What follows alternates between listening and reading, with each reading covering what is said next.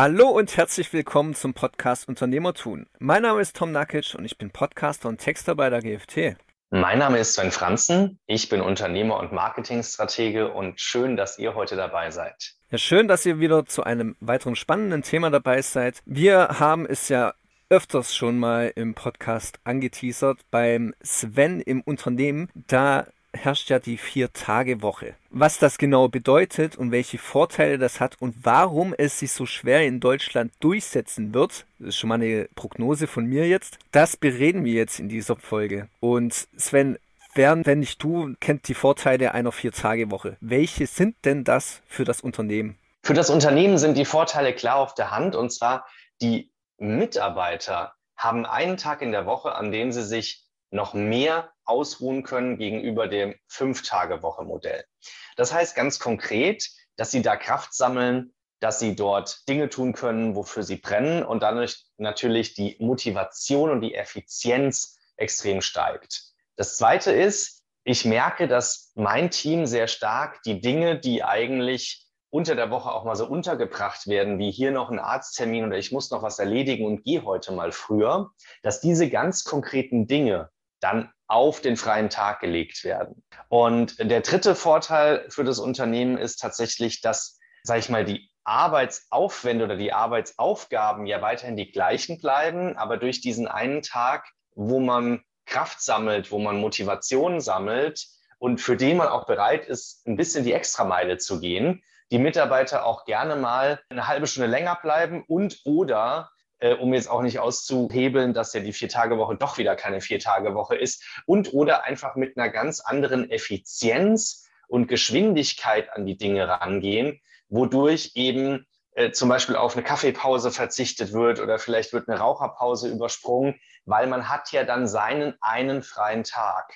Und es ist eine so große Motivation, dass das für das Unternehmen bedeutet, dass tatsächlich die gleiche Arbeit in vier Tagen effizienter umgesetzt wird und dass dieser eine Tag Abstand und Erholung nicht nur ein unheimlicher Motivator ist, sondern auch ein Aktivator, der dazu führt, dass die Mitarbeiter extrem gute Gedanken und gerade in unserer Branche ganz wichtig, viel Kreativität entwickeln. Du hast es also auch beide Seiten betrachtet, also nicht nur aus unternehmerischer Sicht, sondern auch aus Mitarbeitersicht, was das natürlich für Vorteile hat. Jetzt geht es natürlich auch um die Nachteile beziehungsweise ein paar Vorurteile, mit denen wir aufräumen wollen. Eins, was ich ja schon öfters mal gehört habe von anderen Unternehmern, verzichte ich mit der Vier-Tage-Woche nicht auf ein Fünftel meines Umsatzes.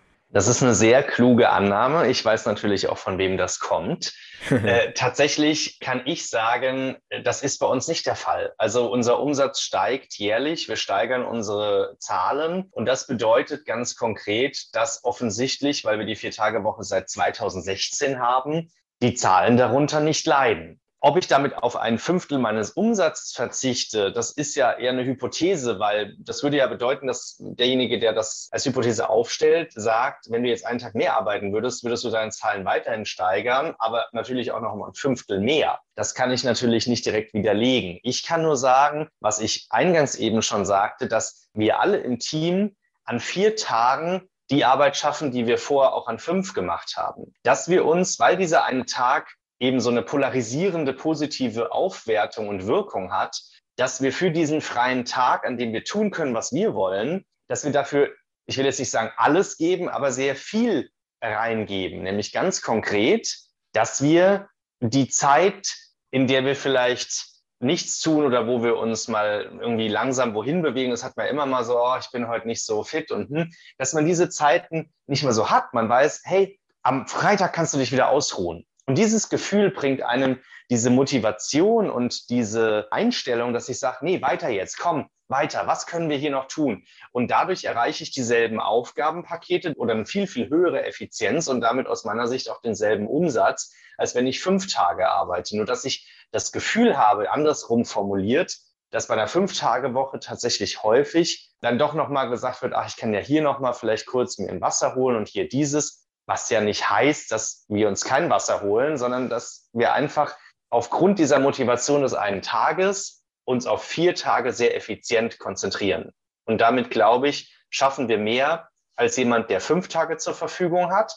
Denn häufig, und das sagt man ja gerne, die Zeit, die wir uns für Aufgaben nehmen, die nutzen oder nutzen wir dann auch aus. Und deswegen sage ich, nein, wir verzichten nicht auf einen Fünftel unseres Umsatzes. Sonst würde ich als Unternehmer es auch nicht tun. Gut, damit ist dieses Vorurteil schon mal aus dem Weg geräumt. Aber welche Vorurteile oder Missverständnisse, besser gesagt, gibt es denn sonst noch? Oder begegnen dir vor allem in deinem Alltag? Wie jetzt zum Beispiel, dass es durchaus auch Menschen gibt, die behaupten, da wird einfach ein Tag Arbeit weggenommen und man hat dann dadurch ein verlängertes Wochenende, obwohl die Arbeit, die verrichtete, an sich gar nicht reduziert wird. Ja, Moment, Vorsicht. Also vier Tage Woche heißt natürlich vier Tage Woche, weil ich wirklich nur vier Tage arbeite. Ob ich jetzt natürlich jeden Tag nur acht Stunden arbeite oder sozusagen bei so einem symbolischen Dienstschluss den Griffel fallen lasse, das ist ja meine ganz persönliche Moral und Einstellung zu meiner Arbeit und Tätigkeit und vor allem zu meiner Aufgabe, wie begeistert ich von meiner Aufgabe bin und wie sehr ich sie liebe. Bei uns ist es so, dass wir tatsächlich versuchen, vier Tage, acht Stunden zu arbeiten plus Mittagspause. Mhm. Es ist natürlich so, dass wenn mal ein Aufgabenpaket spontan kommt oder wenn man sagt, naja, wir haben ja dann Freitag frei und nächste Woche Montag ist Thema verlängertes Wochenende, dann äh, auch noch einen Feiertag, dann haben wir ja quasi dann vier Tage frei, da kann man ja auch richtig sich mal ausruhen. Und außerdem verrückt es unsere Deadlines so ein bisschen nach hinten es wäre vielleicht sinnvoll, dass wir jetzt noch heute diese eine Sache abschließen wegen einer Deadline. Und dann machen wir das natürlich. Das sind ja Entscheidungen, die jeder Mensch für sich und für sein Aufgabengebiet selbst trifft. Das sind allerdings Punkte aus meiner Sicht, die nicht dazu führen, dass wir jetzt wirklich wesentlich länger arbeiten. Aber du hast recht, man kann natürlich die Vier-Tage-Woche auch als eine Vier-Tage-Woche sehen, unabhängig, wie viele Stunden ich an diesem Tag arbeite.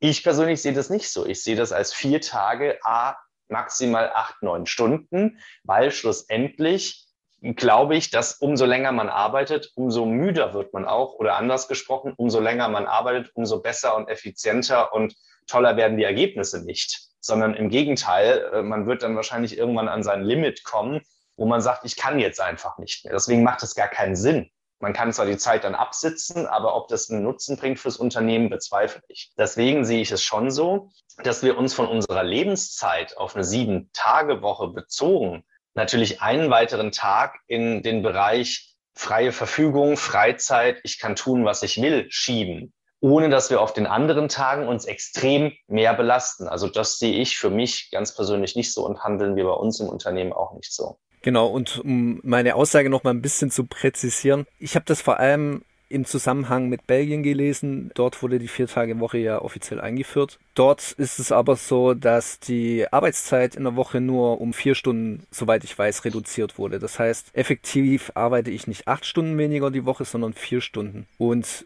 ja, dementsprechend habe ich dazu auch gelesen, dass eine Vier-Tage-Woche nicht automatisch heißt, wie du es jetzt auch schon gesagt hast, nicht automatisch heißt, dass ich von der Arbeitszeit her gesehen weniger arbeite. Das finde ich gut, weil ich muss ehrlicherweise sagen, wenn ich einen Tag meiner Lebenszeit gewinne, was ja heißt, ich kann an dem Tag ausschlafen, ich habe keinerlei E-Mails, keinerlei Termine, ich kann irgendetwas tun oder ich kann am Abend vorher, wenn ich will, wohin wegfahren und habe dann dieses verlängerte Wochenende, was ja viele in Zusammenkunft mit Feiertagen dann auch gerne nutzen, dann ist das ja was ganz Besonderes. Und für dieses Besondere, für diesen einen besonders freien Tag, vier Stunden auf die anderen Tage, zufällig sind es ja gerade vier, also eine Stunde pro Tag zu verteilen, finde ich relativ fair. Das ist ein relativ guter Deal eigentlich für den, ich sage jetzt mal meistens ja für den Mitarbeiter, also für den operativ arbeitenden Menschen, weil wir als Unternehmen oder weil wir uns als Gesellschaft dafür entscheiden, diesen einen Tag wegzunehmen, wie zum Beispiel in Belgien.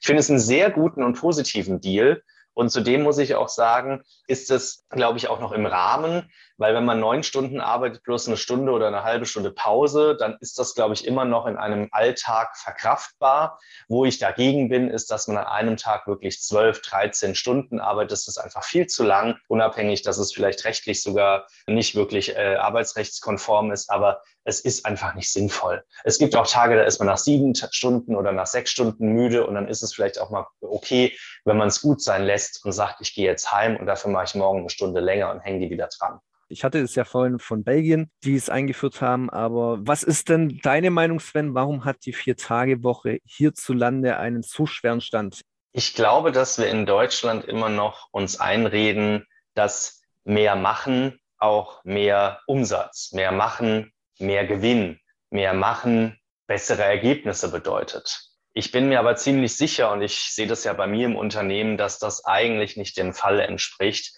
Im Gegenteil, wenn man dann ausgelaugt und müde ist und hat dann einen Tag mehr, ähm, dann ist das sehr, sehr besonders und kann auch dazu führen, dass man einfach noch mal ein bisschen mehr Möglichkeiten hat, wieder zu entspannen und zu seiner Kraft zurückzufinden. Und ich glaube, dass diese Denkweise, dass Menschen, also wir Menschen und Mitarbeiter eben keine Maschinen sind und zwar Mitarbeitende und Angestellte und damit auch weisungsgebunden, aber eben nicht, sage ich mal, ein Abruf einer Leistung ist, sondern wenn ich an einem Tag einfach keine Arbeitsleistung bringen kann, weil es mir schlecht geht, weil ich in Gedanken bin, weil ich krank bin, dann kann ich einfach die Leistung nicht bringen, die man sonst von mir gewohnt ist. Und ich sehe bei uns, dass diese Vier-Tage-Woche sehr dazu beiträgt, äh, dass genau das sich ein bisschen mehr in die Balance einschwingt. Ich glaube aber, dass diese Denkweise da draußen nicht vorhanden ist, beziehungsweise dass der ein oder andere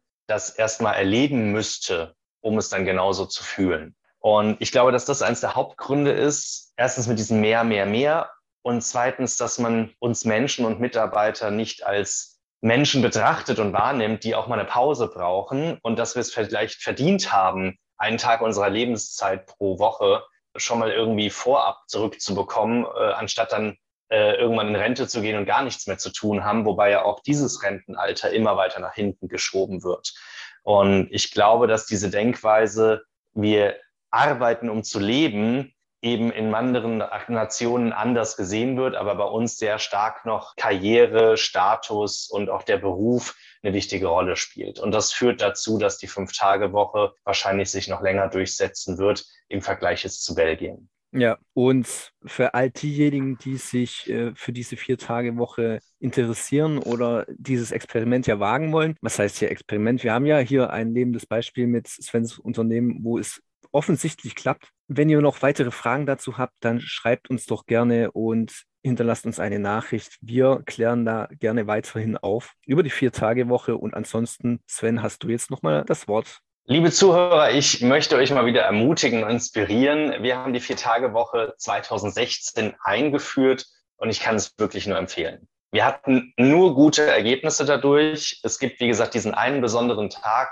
für den wir alle unser Bestes und alles geben an den vier Tagen pro Woche, die wir arbeiten. Und deswegen kann ich euch nur empfehlen, wagt dieses Experiment, probiert es aus, schaut mal, wie es sich für euch anfühlt. Und ich denke, dass ihr genauso überrascht sein werdet wie wir. Viel Erfolg dabei.